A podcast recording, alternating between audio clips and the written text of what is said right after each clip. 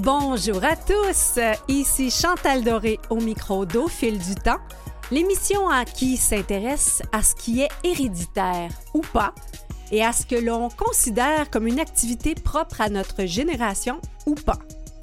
Le regretté anthropologue Serge Bouchard a déjà écrit L'enfant apprend à marcher, le vieux à s'asseoir.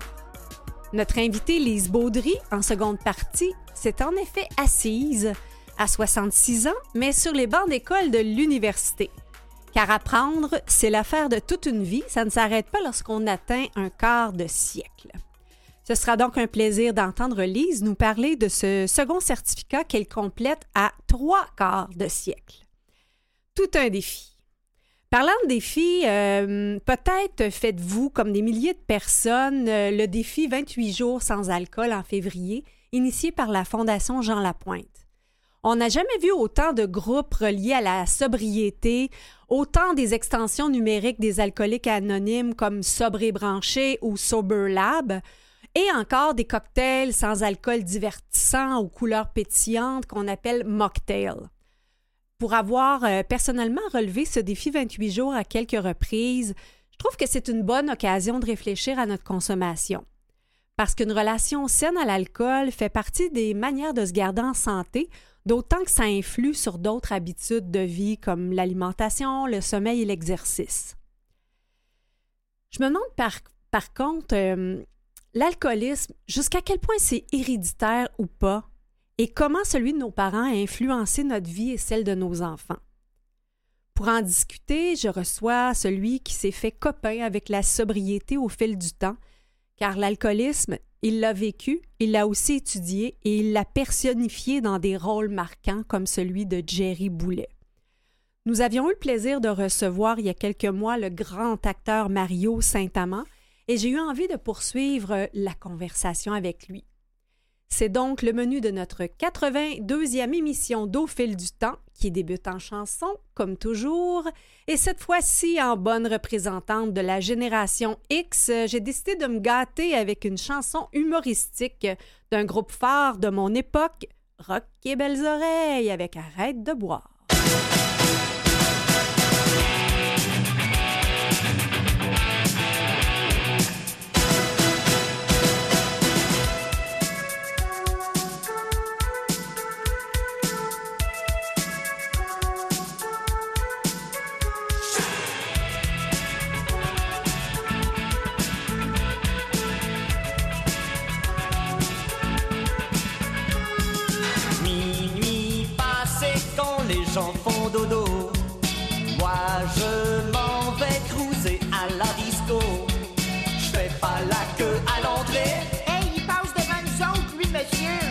Minable, je connais le portier. Hey, hey, où c'est que tu vas, toi? Tiens, un nouveau portier.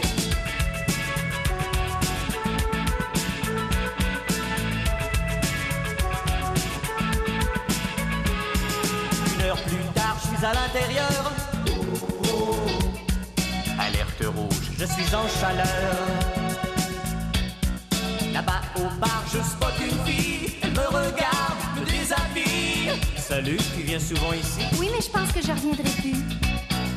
Tous les soirs, tous les soirs, je sors dans les bars. Tous les soirs. Tous les soirs, tous les soirs, ce besoin de boire. Arrête de boire. Plus tard, je rentre à la maison, malade de poisson. Je vais prendre un grand madrier, un daiquiri aux bananes puis un gumby avec deux cerises. Un chausson avec ça?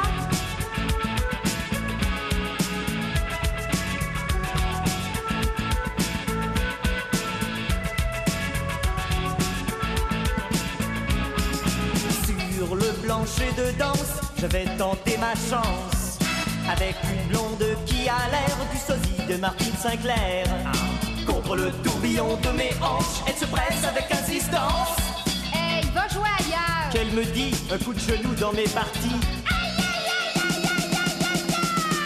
Cha-cha, salsa, rambo.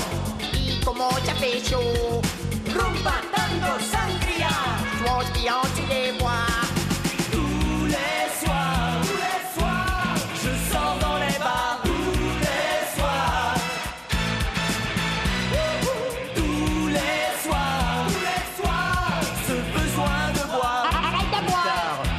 chez nous sous comme un trou. Qu'est-ce que ça? Je comprends pas. Je bégaye, je bégaye.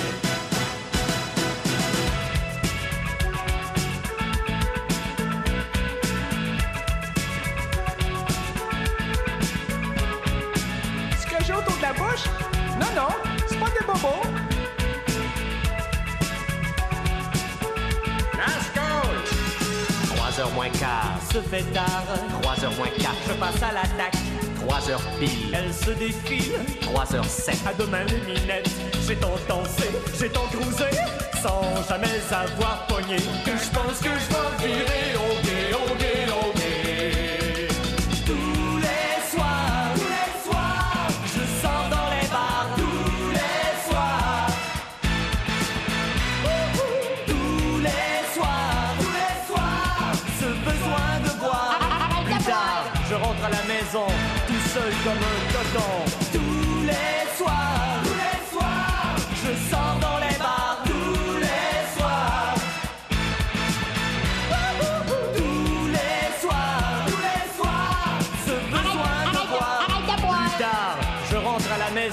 me faire un dîner soinçon. Là là, que de souvenirs! Euh, Arrête de boire de Rock et Belles Oreilles, une chanson de ma génération qui est aussi celle de mon invité, le grand acteur Mario Saint-Amand, que j'ai décidé d'inviter de nouveau pour parler d'alcoolisme en ce défi 28 jours euh, sans alcool. Bonjour Mario, Ben bonjour, ça va bien? ça va bien? Oui, euh, ravi de te parler à nouveau. Ah ben c'est un plaisir partagé. Ah, je, je ne me trompe pas quand je dis que c'est aussi une chanson de ta génération. Ah oui, on l'a même dansé, vraiment. on l'a pas juste écouté, là, on l'a dansé, cette chanson-là. Oui, oui, c'est euh, c'est spécial. Mario, je vais peut-être remettre euh, un peu la table pour ceux qui n'auraient pas entendu notre précédent entretien. Euh, on, avait, on avait commencé à aborder le sujet parce que, tu sais, l'alcoolisme, toi, tu, tu, tu l'as vu de près, là. Tu sais, tu, tu l'as vécu, très jeune d'ailleurs, puis tu l'as étudié. Euh, alors, j'ai une question. Je me disais que tu es la personne idéale pour nous, pour nous parler de est-ce que c'est héréditaire, l'alcoolisme? En fait, euh, l'alcoolisme euh, en tant que tel n'est pas héréditaire. C'est-à-dire que si on a un père ou une mère qui, euh, qui consomme, quelle que soit euh, la consommation, là, euh, si on parle de l'alcoolisme à ce moment-là, là, ben, c'est certain que ces personnes-là vont avoir des, euh, des comportements qui sont euh, souvent anormaux, c'est-à-dire qui vont être normaux pour eux, Mm. euh, dans le sens où est-ce qu'ils ont ils sont atteints d'une dépendance, sont atteints de, de jusqu'à un certain point de, de malveillance envers eux-mêmes, donc ils vont avoir aussi une forme de malveillance envers les gens qui sont proches. Et puis, quand on est enfant, ben, c'est certain qu'on a les contre-coups du fait qu'une personne est aux prises avec une dépendance euh, à l'alcool et qui a qui des sauts d'humeur, qui euh, des manières d'agir euh, qui sont si pour elle, qui sont destructeurs pour elle, ben vont l'être aussi pour l'enfant qui est là. Et c'est un peu de ça que l'enfant va hériter au passage et qu'on peut dire euh, euh, que euh, c'est héréditaire. Mais dans les gènes en tant que tels, Mm. c'est-à-dire qu'à même le sang, ça n'a pas été encore une analyse qui a été faite. C'est pas une recherche qui est prouvée. Là. Mhm. Un peu aussi comme certaines personnes vont dire que c'est une maladie, d'autres disent que c'est une béquille à cause d'émotions mal soignées. Puis j'avoue que j'ai de la misère à me départager entre ces deux concepts. Mais en fait, euh, ce sont deux expressions qui rejoignent la même chose. Mm. C'est-à-dire que si on se reporte euh, euh, après, à la fin de la prohibition, Mhm. début des années 30, euh, fin des années 20, début des années 30, ben, il y a toutes sortes de, de vecteurs qui ont, qui ont créé, ni plus ni moins, des rencontres, ou du moins en tout cas des, non pas des vecteurs, mais des, des, des, euh, des regroupements. Voilà Mhm. Qui ont créé des rencontres et qui ont permis à des gens de pouvoir se rétablir. Ces euh, euh, différents regroupements-là, euh, dont un, c'est les alcooliques anonymes, avaient à la base un docteur qui s'appelle le docteur Bob et Bill Wilson qui travaillait, lui, euh, au niveau de la bourse à New York. Mhm. Et lorsqu'ils se sont rencontrés, un et l'autre, se connaissant pas, ils se sont rencontrés parce que Bill Wilson, euh, lui, voulait euh, absolument, parce qu'il était tenté, il était dans le Vermont, il était tenté de, de vouloir rechuter une, une énième fois. Mhm. Il savait très bien qu'il ne pouvait pas. Et il était tenté de, donc de descendre euh, dans la salle, dans le bar de l'hôtel où est-ce qu'il logeait. Et puis donc, il a, il a appelé un pasteur, parce qu'à cette époque-là, évidemment, il y avait des grands murs où est-ce qu'il y avait des numéros avec des pasteurs. C'était très... hein, L'Église faisait partie de, de, de, de- de tout et partout. Oui, en Puis, effet. Oui, il y avait vraiment, l'Église avait une mainmise sur tout. Euh, Donc, euh, mais à ce moment-là, ça, ça lui a quand même servi parce qu'il a appelé donc Sœur Ignacia, qui, elle, l'a mis en contact avec Dr. Bob, qui a décidé de le recevoir pendant dix minutes et la rencontre a duré trois heures. Mhm. Et au bout de ces trois heures-là, ces deux hommes-là se sont dit, ben, ce qui nous a permis l'un et l'autre de ne pas vouloir boire pendant cette rencontre-là, c'est parce qu'on a échangé sur ce qui nous fait mal, ce qui nous dérange l'un et l'autre. Donc, ils ont créé à ce moment-là des rencontres, un de son côté et l'autre du sien, pour après ça créer ensemble euh, euh, une, une fraternité qui s'est appelée la Fraternité des alcooliques anonymes, qui fonctionne toujours. Il faut dire qu'à ce moment-là, bien que l'Église est toujours très prenante de tout, ils ont quand même écrit un livre euh, qui s'avère un peu, euh, qu'on appelle la Bible des alcooliques anonymes, mais c'est parce que c'est la référence Oui. finalement des alcooliques anonymes, dans lequel il y a euh, tout un chapitre sur les agnostiques, Mm. puisque eux comprenaient qu'il y a des gens qui ne croient pas.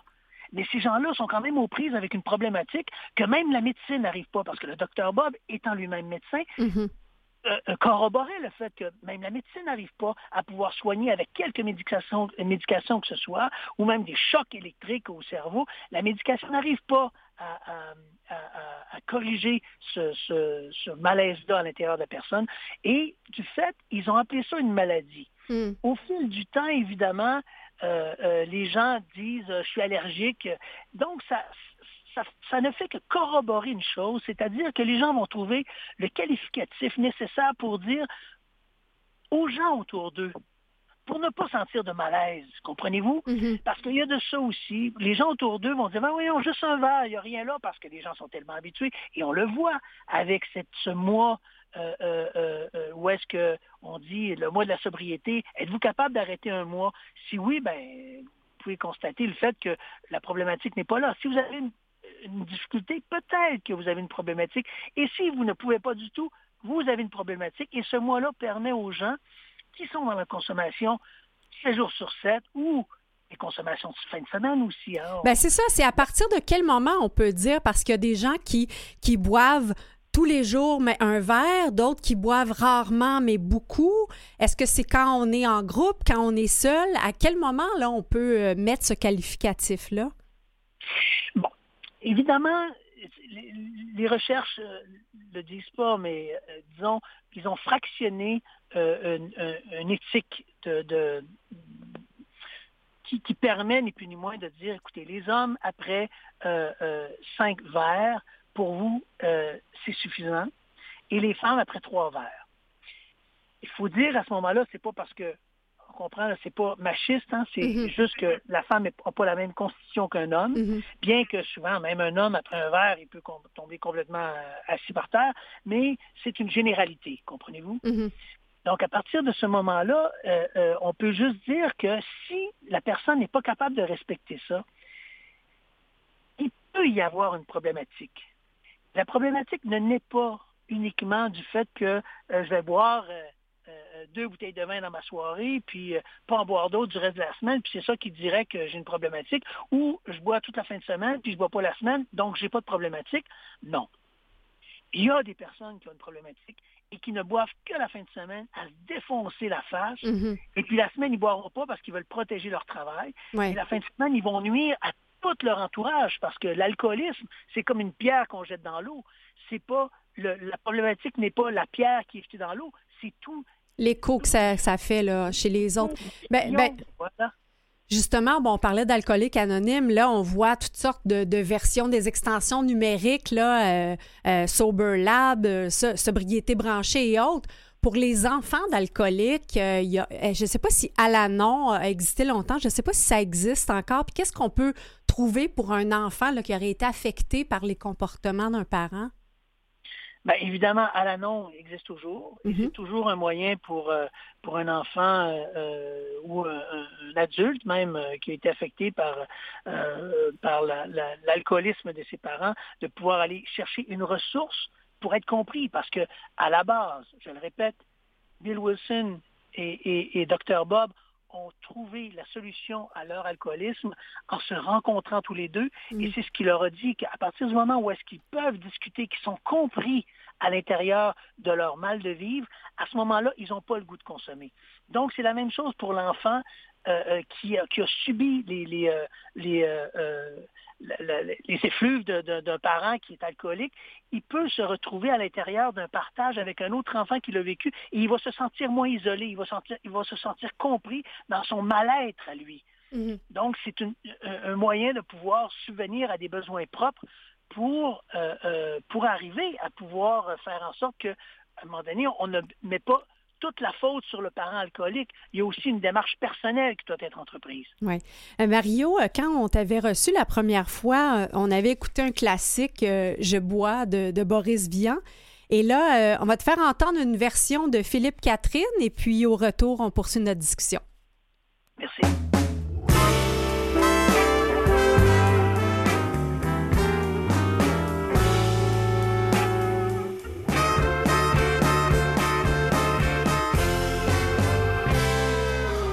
Je bois systématiquement pour oublier les amis de ma femme. Je bois systématiquement pour oublier tous mes emmerdements. Je bois n'importe quel jaja, pourvu qu'il ait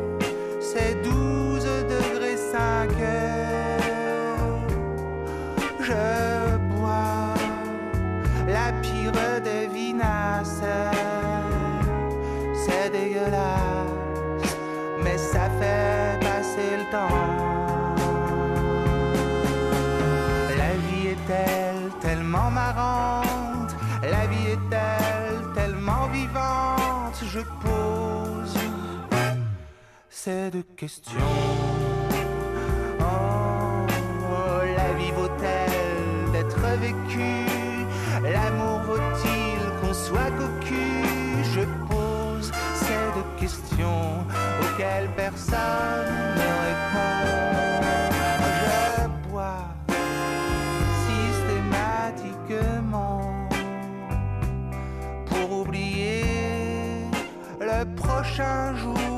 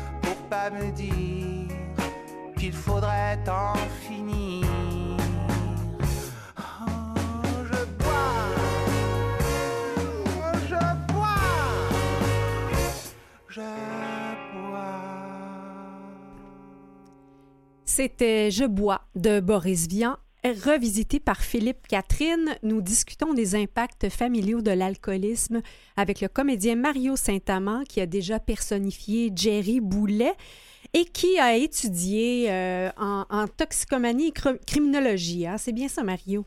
J'étudie toujours, je suis toujours à l'université.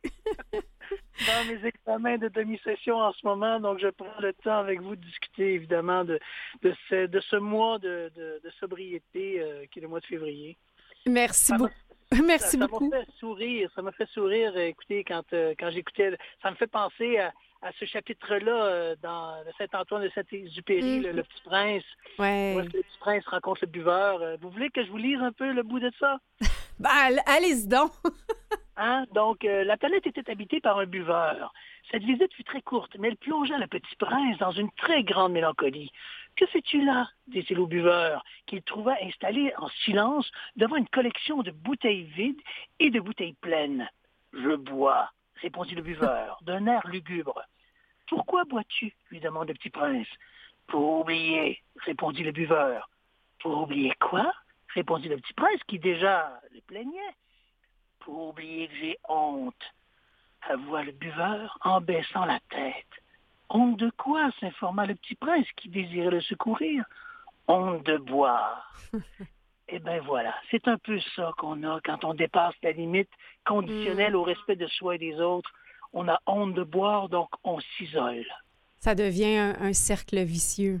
Ça devient un cercle vicieux.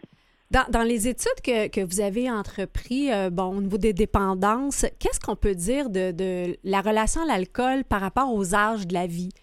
Parce que, parce que mon, j'ai un jeune de 18 ans, puis sais, qui évidemment à cet âge-là, euh, ça boit, le lendemain, ils sont sur le piton, aucun problème, puis là, on leur dit euh, Hey, ça sera pas long, tu vas voir, tu n'auras pas la même énergie, mais j'étais curieuse de voir comment ça nous impacte là, au fil de la vie.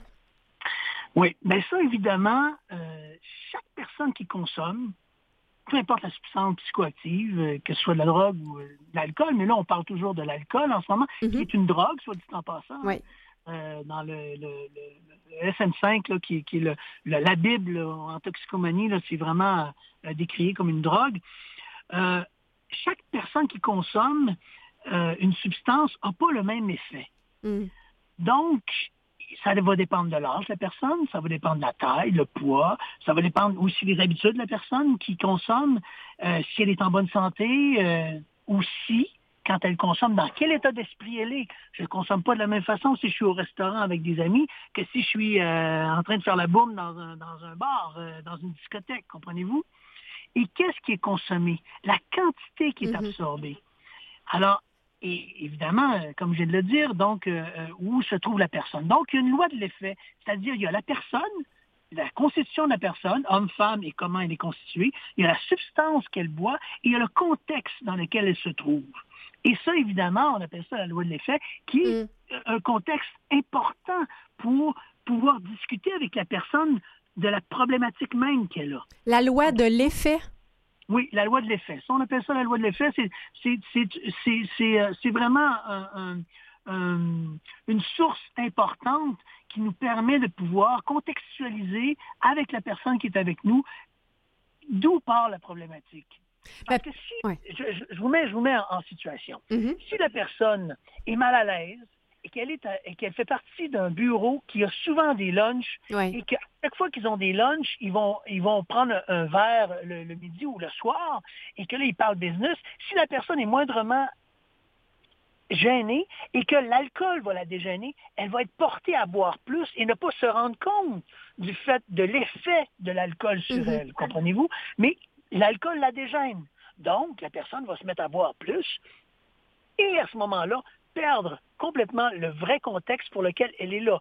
C'est ce Mhm. qui fait qu'elle peut se retrouver au bout de quelques semaines, voire quelques mois, euh, devant un boss qui lui dit, ben écoute, tu n'as pas les qualificatifs pour être avec nous, bien que cette personne-là a tout ce qu'il faut. Mhm. Mais la problématique de, de, de- consommation d'alcool va lui empêcher de pouvoir, va l'empêcher de pouvoir continuer ce travail-là.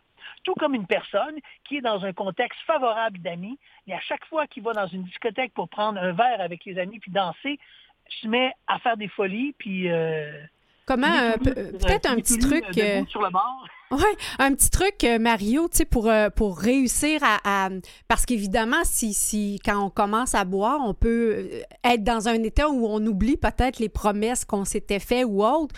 Est-ce qu'il y a un petit truc qu'on peut se, se donner là, pour, euh, je sais pas, en prendre conscience? Je pense que le seul petit truc que je peux dire, euh, c'est euh, d'écouter les personnes qui nous entourent. Mm. C'est-à-dire qu'à partir du moment, vous savez, j'ai été plusieurs années, moi, à, à- à me faire excuser, parce que il y a Ouais. aussi ça, le contexte. Je ne sais pas combien de temps il nous reste, Chantal, mais c'est parce que c'est tellement dense. Deux minutes, je Calais, ça va bien. Alors, écoutez, c'est certain que là, il faut dire une chose importante, c'est que dans le contexte dans la personne, se re- le contexte dans la personne, que la personne se retrouve est important. C'est-à-dire, si elle a à côté d'elle des per- que des personnes qui boivent, ils vont toujours excuser la personne Ouais, qui, ouais, va, ouais. qui va se commettre dans, dans sa buverie. Mais à partir du moment où est-ce qu'elle est à côté de personnes qui n'ont pas cette problématique-là, elle doit écouter les personnes qui lui disent, je pense qu'il y a eu un problème. Parce que si la personne s'excuse à chaque fois qu'elle a une rencontre avec, avec les gens, la problématique est là. Maintenant, comprenez-vous, tant et aussi longtemps, puis ça c'est malheureux, mais des fois on va le dire, tant et aussi longtemps que la personne n'a pas trouvé son bas fond, elle ne se rendra pas compte de sa problématique parce que c'est dur de aller à la rencontre du pourquoi on Mhm. va aussi loin dans l'alcool pour se détruire, comprenez-vous? Et comment on Ah, fait justement pour euh, aider un proche? euh, que- y a- on parle souvent des fameuses interventions? Oui, ben l'intervention est simple. Lui donner un numéro de téléphone, surtout l'écouter. Mm. Si la personne a besoin de...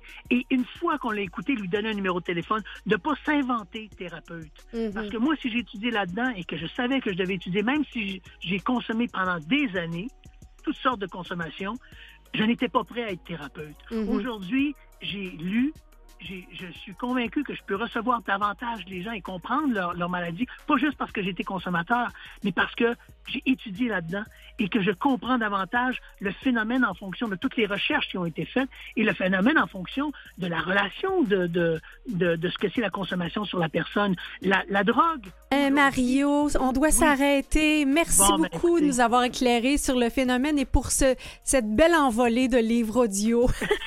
OK. Bon, ben, c'est merveilleux. Puis il y aura peut-être une partie 3 qui ici un jour. Qui sait? Merci beaucoup. On se retrouve Merci après la pause. Bye. Bye. Vous écoutez Au fil du temps avec Chantal Doré. Au menu de cette deuxième demi-heure, nous parlons à une dame de 76 ans qui a décidé, à 66 ans, de retourner sur les bancs d'école de l'université et qui euh, fait cocasse, euh, étudie à la même université que sa petite fille. Alors, euh, ce sera un plaisir de recevoir Lise Baudry et de l'entendre parler de sa vision sur les nouvelles générations à l'université. Et c'est drôle parce que notre invité de première heure, Mario Saint-Amand, nous disait justement qu'il est sur les bancs d'école alors qu'il est dans la cinquantaine. Vous, euh, je vous invite, si vous avez aimé l'entretien avec Mario et surtout sa voix qui est unique, euh, j'ai été contente de l'entendre nous faire une, belle lecture, surtout que vous savez qu'on fait du livre audio ici à Vues et Voix. Donc, euh, je vous invite à retrouver cette émission euh, sur canalem.vuesetvoix.com ainsi que sur les plateformes de balado-diffusion que sont Spotify, Google Podcast, Apple Balado. Et un petit rappel également de notre recherchiste euh, qui en attend vos histoires, vos suggestions d'invités. Vous lui écrivez à cbourderon.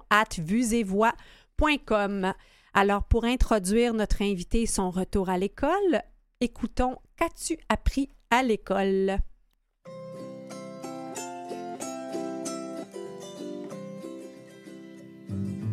Qu'as-tu appris à l'école, mon fils, à l'école aujourd'hui? Qu'as-tu appris à l'école, mon fils, à l'école aujourd'hui?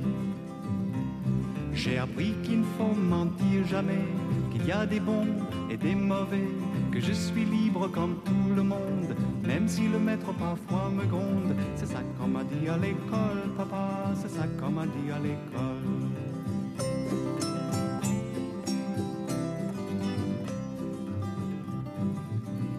Qu'as-tu appris à l'école, mon fils, à l'école aujourd'hui? Qu'as-tu appris à l'école, mon fils, à l'école aujourd'hui? Que les gendarmes sont mes amis et tous les juges très gentils, que les criminels sont punis pourtant, même si on se trompe de temps en temps. C'est ça qu'on m'a dit à l'école, papa, c'est ça qu'on m'a dit à l'école.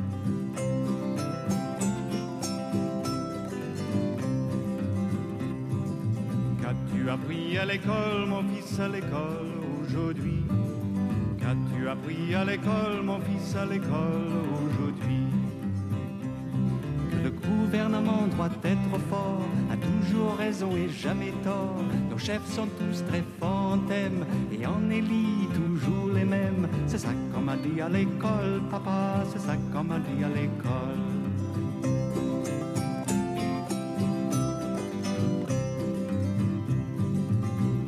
Appris à l'école, mon fils, à l'école aujourd'hui Qu'as-tu appris à l'école, mon fils, à l'école aujourd'hui?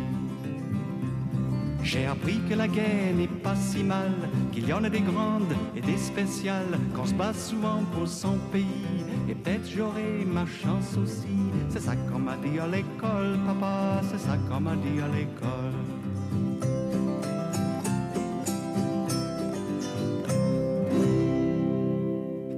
C'était Qu'as-tu appris à l'école de Grim Allright, euh, qui est né en Nouvelle-Zélande. Peut-être cela explique-t-il le air manquant dans son aujourd'hui.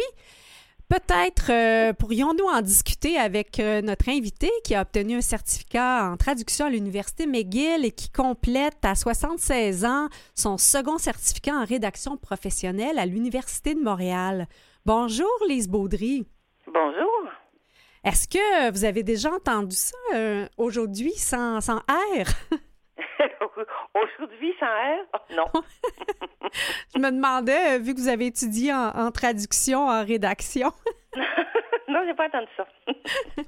Donc- comme, comme quoi, on en apprend tous les jours. Hein? Absolument. Et, et vous, c'est ça, vous avez décidé, euh, je pense que c'était tout de suite là après euh, votre retraite, vous avez pris cette décision-là. là. Remettez-nous en contexte. Ben voilà, c'est ça. Alors moi, j'ai pris ma retraite à 66 ans. Et puis, bon, j'étais contente de la prendre. Je, Mm. jamais- je- je l'ai pris quand j'étais prête. Alors, je ne l'ai pas pris avant. À 66 ans, j'étais prête, je l'ai prise. Mais je voulais quand même... il y avait- on a beaucoup de temps devant nous hein, quand on prend notre retraite, surtout quand on a eu une vie active. là.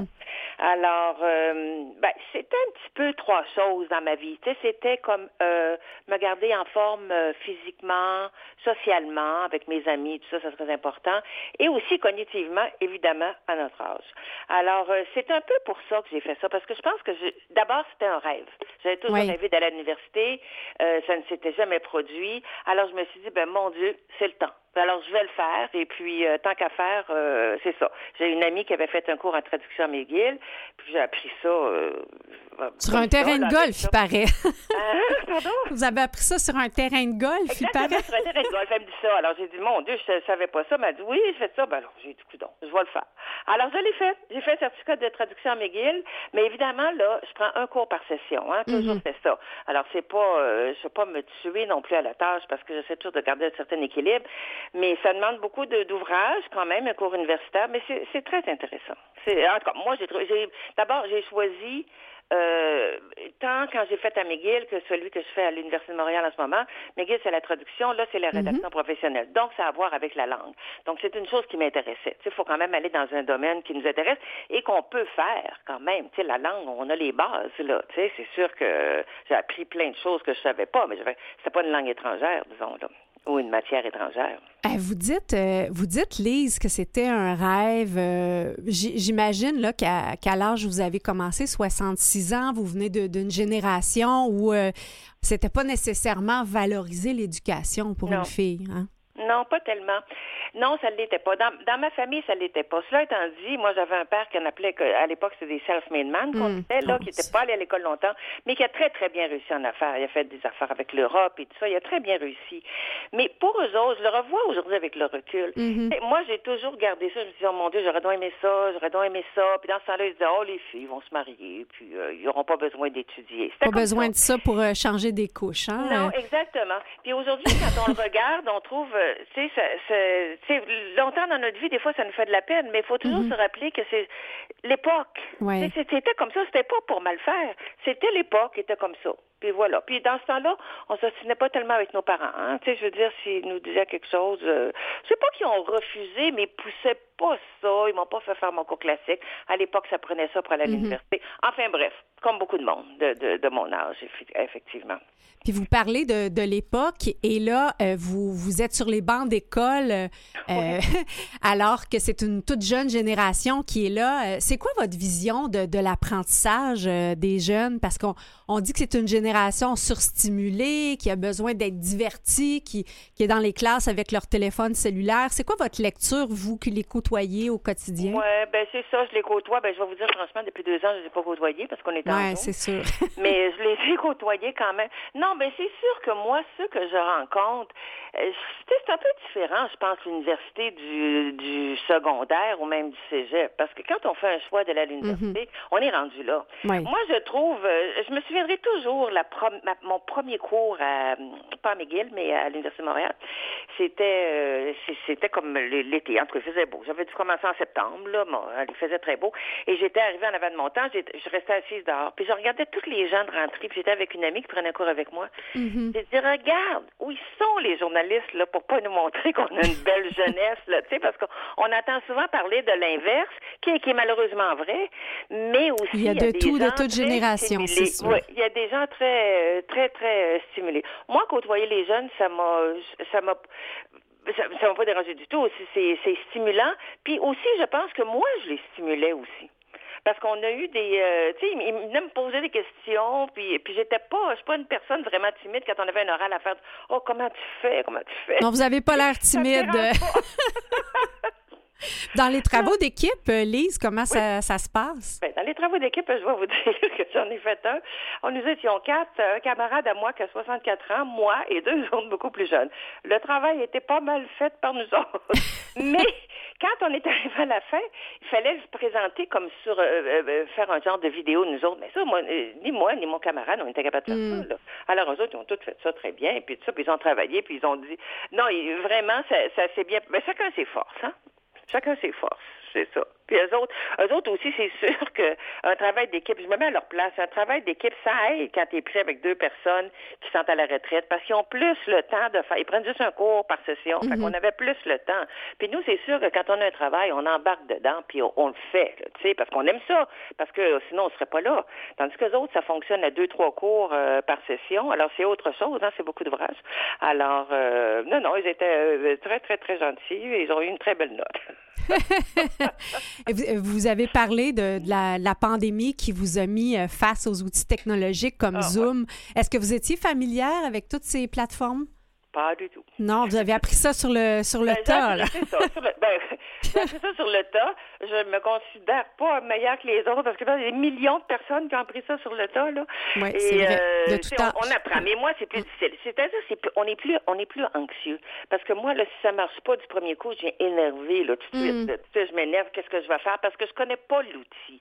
Puis je sais pas trop comment m'en sortir. Mais en tout cas, on, on finit toujours par s'en sortir, mais, euh, tu sais, quand le cours commence, on va être là, on va être prête. Et s'il y a une petite affaire qui marche pas, là, on panique, on sait pas trop sur quoi, puis quel euh, piton peser. Mais, euh, on s'hab- non, mais on, s'habitue. On s'habitue, mais je serai jamais, ça sera jamais ma force, évidemment. Hmm. Et, euh, et euh, j'ai lu une, une phrase intéressante du doyen de la faculté à l'Université de Montréal des, des, des arts, euh, Fred, Fred Bou- Boutin, je crois. euh, il dit que l'acquisition des savoirs, ce n'est pas un moment de la vie, et, mais une manière de vivre. Oui. C'est un, Oui, peu, ouais, c'est un peu ça que vous avez vécu. Effectivement. Effectivement, c'est, c'est- je m'en rends compte maintenant parce que sais c'est pas je m'en rends compte maintenant parce que j'ai fait les études plus tard. Alors c'est une manière de vivre effectivement puis c'est euh, c'est quelque chose d'assez extraordinaire, je veux dire, parce que moi, là, tout ce que j'ai appris dans mes deux certificats, c'est pas beaucoup de certificats, là, tu sais, c'est pas quand même, euh, pas, c'est pas, euh, c'est pas un doctorat, là, mais euh, ça trouve tellement, ça m'a ouvert, à- je peux même pas vous dire à quoi ça m'a ouvert, une espèce de, une culture, c'est ça qu'on n'a pas quand on va pas à l'université. C'est, ben, on peut l'acquérir par soi-même, c'est sûr, mais c'est plus difficile, j'imagine, ça prend beaucoup de discipline, mais euh, tout ce que j'ai, des, des nouveaux auteurs, des auteurs que j'avais jamais connus, que j'ai lus, que j'ai étudiés et que, que je lis, que, que ça m'a ouvert tellement, tellement de choses dans la vie. Là, c'est euh, une grande culture, une grande culture. Puis j'ai pas fait beaucoup là quand même, mais c'est très, très, très, très intéressant. Mais justement, là, c'était pas dans l'objectif nécessairement de travailler. C'est, c'est vraiment Non. pour vous-même là. pas du tout de travailler les données. Mais euh, non, c'est vraiment juste pour moi. Et puis, c'est, c'est, c'est, c'est, c'est juste pour moi, parce que c'était de réaliser ce rêve-là. Et c'était aussi, c'est parce que ça, puis ça, ça donnera peut-être absolument rien, mais Mm. c'est de, de garder mes capacités cognitives Oui. alertes. Je sais que ça aide. Maintenant, est-ce que ça va donner quelque chose? Si on a le gène, je veux dire, on le sait pas, là, tu sais, on, Mhm. on sait pas. Mais on a tous peur de ça en vieillissant. On pense moins quand on est jeune. Mais quand on vieillit, on a tous peur de cette euh, maladie-là, là, d'être. euh, puis on oublie des petites choses. On pense qu'on s'en vient, qu'on a, qu'on a une maladie de démence. Je sais pas. Mais sûrement qu'ils doit, que ça doit aider à avoir des bonnes habitudes de vie. Puis, Mhm. euh, mais moi, je voulais aller au-delà des mots croisés. Tu sais. Une Dernière question, euh, Lise Baudry, en terminant. Euh, Uh-huh. j'ai, j'ai su que vous, votre petite fille va également à la même université? Oui. Elle n'est pas la même, elle va Ah à non. l'UQAM. Moi, je suis Ah, à ok, l'Université de Montréal. Elle est à l'UQAM. Elle est à l'UQAM. Oui, euh, oui, je suis tellement fière d'elle. Elle s'en va, elle s'en va en maîtrise, là, maintenant. Et puis, euh, non, vraiment, je pense que, je dis, je suis fière d'elle, mais je pense qu'on est fiers une L'une de l'autre, dans, hein. dans le fond. C'est ça. Tu sais, c'est, on est fiers une de l'autre parce que elle, c'est un, c'est un très grand accomplissement, puis elle réussit très, très, très bien. Puis c'est pas tout le temps, tout le temps. Elle, elle réussit très bien parce qu'elle travaille très fort. Mais euh, alors, euh, mais là, elle s'en va à la maîtrise, c'est formidable. Et moi, moi, je l'ai aidée des fois là avec des, des choses écrites, puis elle, elle m'aide, euh, me dépanner avec l'ordinateur Ouais. quelquefois. Alors, on, on se complète, on fait un team. Un dernier conseil peut-être pour les gens qui, euh, qui vous écoutent puis qui seraient stimulés par votre démarche et qui savent pas trop par où commencer. Qu'est-ce que vous leur suggérez? Ben moi, là, je leur dis là, que s'ils ont quelqu'un qui aime, qui aime l'art, mettons, qui veut s'en aller en histoire de l'art, qui veut en apprendre plus, ben qu'ils aillent dans ces cours-là. On risque rien. On, on, on risque absolument rien. Quand on va dans le, le- au niveau de l'éducation permanente, c'est pour les personnes plus âgées. Pas moi, je suis toujours la plus vieille de ma classe, naturellement, mais c'est souvent des gens qui sont au travail puis qui veulent s'orienter autrement. Tu sais, moi, je suis en rédaction professionnelle, donc des gens qui travaillent dans une industrie puis qui veulent s'en aller en communication puis en relations publiques puis écrire. Bon, ben, tu sais, apprendre cette écriture-là, ils viennent. Mais quelqu'un qui aime l'art, disons, ben, ils peuvent aller en histoire de l'art, prendre un cours. C'est pas grave si, c'est- pas grave si ça marche pas. Mais je- on on peut pas rien faire si on n'ose pas le premier pas. Ben, je a- retiens ça. Il y a rien sans le premier pas. C'est le premier pas. Puis après ça, nous autres, à notre âge, si ça marche, ça marche, ça marche pas, ça marche pas, on n'est pas pire, là. On, c'est pas, euh, oh, on n'attend pas après ça pour vivre. C'est pas pour notre, euh, c'est, c'est pas pour notre travail et tout ça. Alors, je me dis, tu sais, toujours, on, on pense, nos limites, on les met toujours trop près. Ben, Lise, je retiens d'oser. Je vous remercie d'avoir été avec nous pour euh, nous partager votre euh, témoignage de retour aux études. Merci beaucoup et, et bon succès dans vos études. Mais c'est très gentil, je vous remercie beaucoup. Passez une belle journée. Au revoir. On va en musique avec une nouveauté 2022. J'ai fabriqué un toit de par-dessus la galerie. Un abri pour regarder la pluie. Tu as enregistré un message vocal pour dire j'aime en ton absence. Elle s'est fait tatouer un corbeau dans le dos et une abeille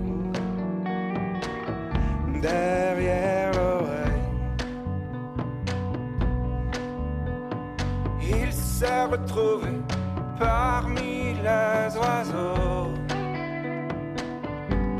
à migrer de par milliers à raconter son histoire, à raconter ses histoires.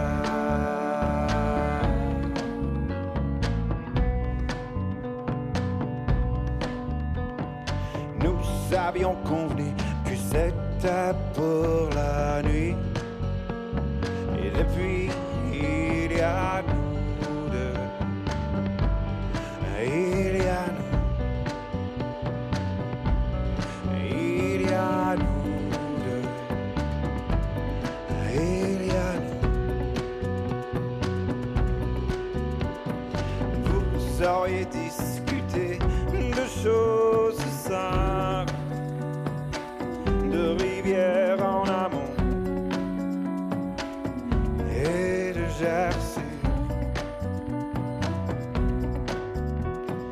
Ils se sont pris la main devant les photos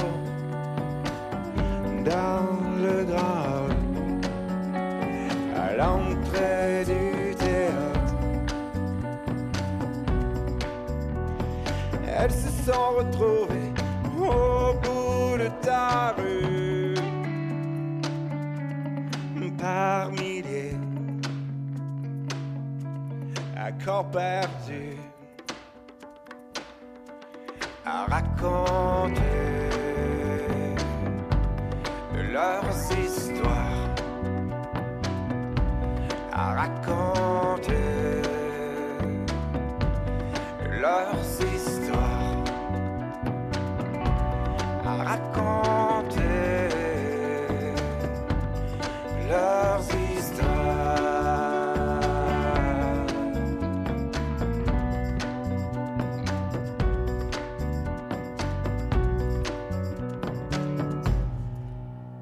La pièce s'appelle En amont. C'est une nouveauté de cette année de Juste Robert, qui est aussi un artiste en art visuel. Il fait de la sculpture également. C'est un artiste de Québec.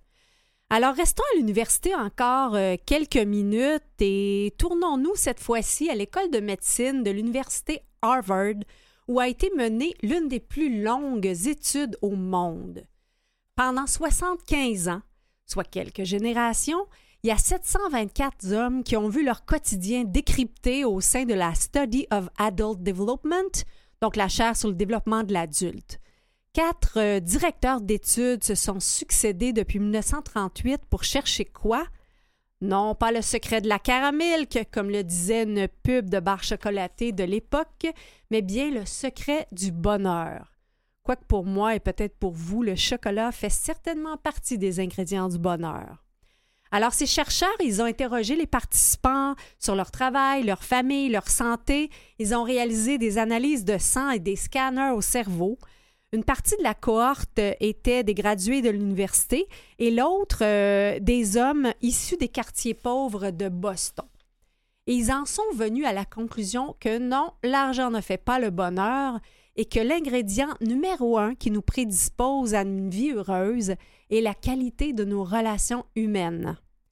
L'expérience a montré que les individus les plus connectés à leur famille, à leurs amis et à leur cercle, social sont non seulement heureux, mais aussi en meilleure santé. Et qu'à l'inverse, les personnes isolées sont moins heureuses et leur, leur état de santé décline en milieu de vie, tout comme leur capacité cognitive. Et bon, c'est une, c'est une étude euh, récente et euh, on dirait bien qu'il y a un article qui est paru cette semaine qui, euh, qui, qui, donne raison aux chercheurs parce que c'est une étude américaine qui a recensé 15 000 décès reliés, en fait, dans le temps de la COVID ces derniers temps et qui conclut que l'isolement des personnes âgées en résidence aurait fait plus de dommages que la COVID-19 elle-même. Il y a le président du regroupement québécois des résidences pour aînés qui est cité dans cet article qui mentionne quand vous enfermez des gens pour 3, 4, 6 semaines dans 300 pieds carrés d'un certain âge, il y a bien des gens qui ne remarcheront jamais. Alors même, euh, on se rend compte qu'il y a des kinésiologues qui sont appelés en renfort dans les CHSLD euh, pour, en raison de l'isolement euh, prolongé pour amener les gens à bouger un peu jour après jour. Si je reviens à notre, notre étude sur 75 ans, euh, on parle bien sûr de relations satisfaisantes et sécurisantes, car l'inverse est aussi vrai. Des relations conflictuelles sont stressantes pour le corps et l'esprit. Si vous avez envie d'en savoir plus sur euh, les conclusions de cette étude, je vous invite à vous abonner à la page Facebook de l'émission, c'est au fil du temps Canalem, sur laquelle je déposerai une conférence TEDx, donc euh, TED, c'est des séries de conférences vidéo de Robert Waldinger. Donc, je vous dépose ça sur la page Facebook de l'émission. Et nous allons maintenant en musique. Euh, la semaine dernière, euh, nous avions un artiste euh, qui avait revisité un monstre, qui, un monstre de la chanson qui est Dalida. Et là, nous allons aller à l'inverse. C'est un, monstre qui, euh, en fait, quelqu'un euh, d'extrêmement euh, réputé, connu, respecté, Leonard Cohen, qui a revisité, lui, des chansons disco. Et l'album s'appelle Discoen. Et je vous fais écouter Crazy.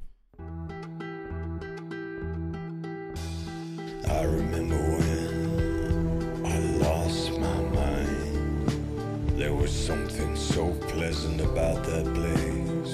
Even your emotions had an echo in so much space. And when you're out there without care, I was out of touch. But it wasn't because I didn't know enough.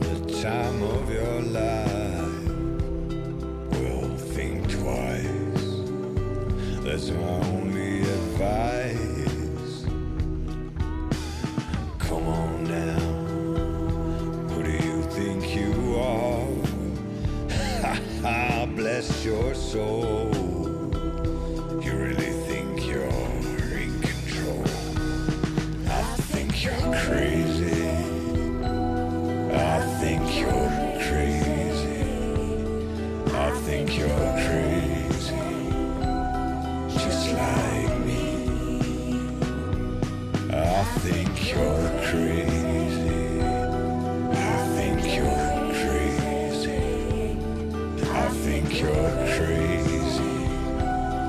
Just like me.